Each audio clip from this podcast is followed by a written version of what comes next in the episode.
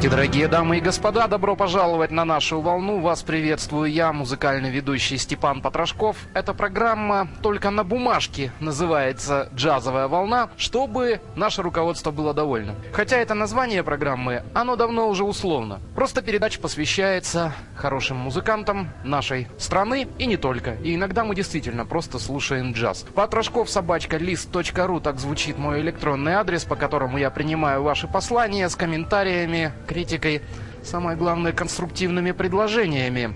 Поэтому пишите, не стесняйтесь, по возможности на ваши письма отвечу. Сегодня в начале по первой композиции, которую мы уже услышали, вы поняли, что музыка необычная. Принято считать, что самым древним инструментом является человеческий голос. Это действительно так, но вот после человеческого голоса, по хронологии, что называется, все-таки барабаны. И не только они, а вообще народные инструменты, которые делались из металла, из дерева, из кожи, из всего, что было у людей в их тогдашнем нелегком быту.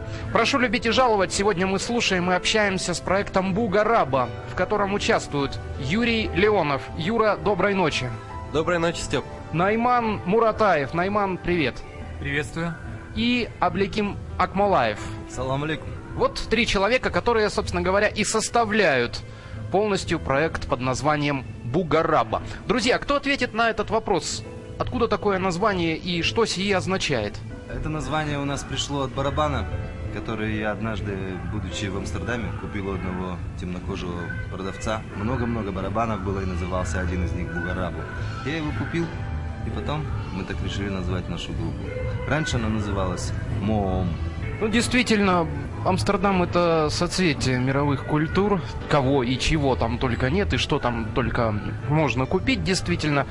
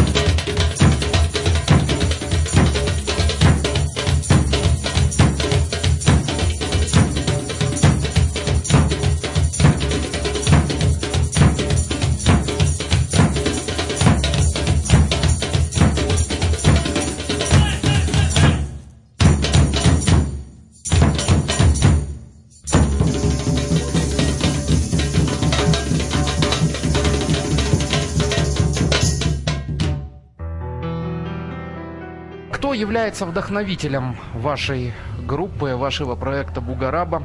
Почему я употребляю это слово проект? Потому что многие из вас, э, да в принципе все заняты еще и в других проектах нашего города и нашей республики. Ну, я тебя немножко поправлю. Бугарабу на У заканчивается. А вдохновитель, ну, э, мы работаем вместе, у нас э, такой треугольник, мы друг друга вдохновляем. Такого понятия, как художественный руководитель, у вас нет. Такого понятия нет. Найман, вот такой вопрос к тебе. Ты давно тоже в музыке, ты давно играешь на перкуссии. Как, собственно, познакомился с Абликимом и с Юрой и начал с ними работать? Точно я не могу вспомнить, но, возможно, мы познакомились на одной из выставок, может быть, на какой-то другой программе или на тусовке. А, я даже вспомнил, мы с Юрой познакомились. Первый раз я его увидел а, в индийском посольстве, где он обучался у а, мастера Наушада Ахмеда. А, я просто там всего один раз пришел и хотел посмотреть, как происходит обучение игре на таблах. Вот, ну, это был мой первый и последний визит в индийское посольство. И вот там я впервые увидел Юру. Достаточно, скажем так, более близко. Мы с ним познакомились уже попозже, в году в 95-м. Как-то так э, получилось, что потихонечку мы начали собираться и играть вместе. Вот так. А может, ты ответишь на этот вопрос? Почему избрал именно этнические инструменты?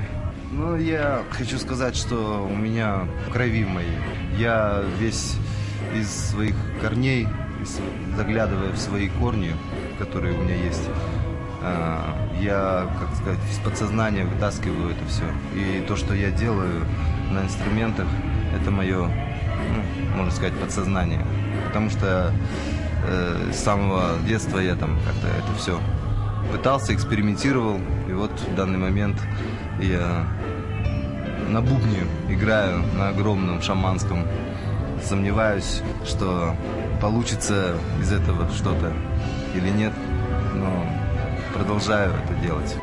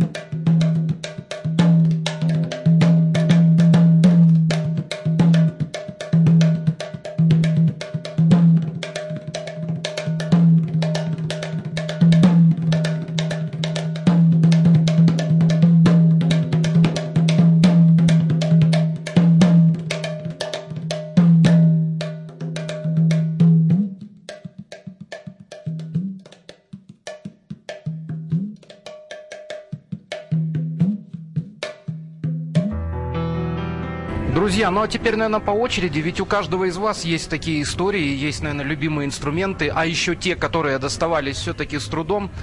А кто может рассказать о том, как приходилось доставать тот или иной инструмент? Ведь они все-таки этнические, и африканский джамбе, и египетская дарбука. Я понимаю, что все это можно заказать сейчас и по интернету, и в специализированных недешевых магазинах, и тем не менее, у кого были интересные истории, связанные с тем, где бы достать инструмент, да еще желательно оригинал ручной работы, и как это приходилось делать? Кто ответит? Юра ответит. Первый инструмент у меня, ну, если смотреть серьезно, то есть таблы именно. Мне подарил их мой учитель, а ему остались от, от его отца. И это такая вот история. Они до сих пор играют, очень хорошо звучат. Хотя уже прошло лет 10. Вот. Это как они у тебя 10 лет. Ну да, до этого, до этого да. И очень, при этом они, ну, они очень, они такие очень правильные. Такая история.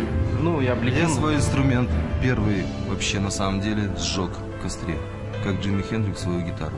А что в тебя горах. побудило к этому? А дело в том, что я его сам исполнил, ну, сделал, как я сказал уже, своему нутру, прислушиваясь. И после этого, будучи в горах, ну, это было, не знаю, в конце 80-х, в горах просто у нас было много народу, и там был костер, и я настолько под этими звездами на нем распалился, что он у меня потом был предан огню. Как культово ты это сказал, завершил свою историю такую. Ну, а у тебя, Найман, как с этим было? Э, Я вообще начинал э, играть э, на ударной установке, играл в разных роковых командах. Как-то мне один человек рассказал о том, что есть вот такой прекрасный инструмент индийский, называется мариданга. И дал телефон, адрес сказал. Я позвонил по этому телефону, и это был храм вайшнавов. Вот, и мне там сказали, что как раз одна мриданга есть на продажу. И я приехал и купил. Это была мриданга, она у меня и сейчас есть, с латунным корпусом.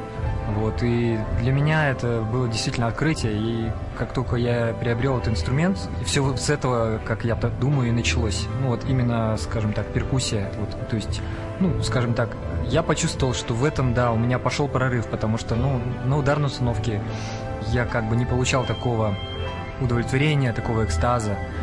То есть ну, перкуссия позволила мне больше выразить своих эмоций, каких-то ощущений, ну, то есть поделиться миром с тем, что вот внутри у меня. Так вот.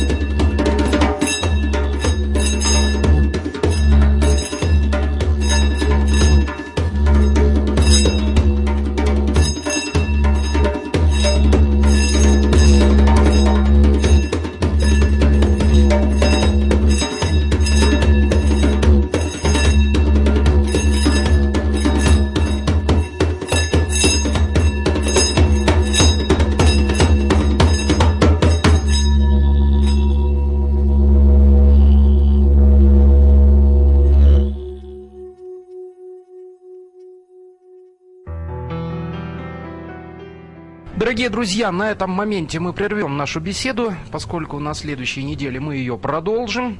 Дорогие дамы и господа, дорогие радиослушатели, на следующей неделе в этот же час и в это же время мы продолжим общаться с Найманом Муратаевым, Абликимом Акмалаевым и Юрием Леоновым, с участниками проекта «Бугарабу». Я же прощаюсь с вами до будущей недели. Счастливо вам, ребята!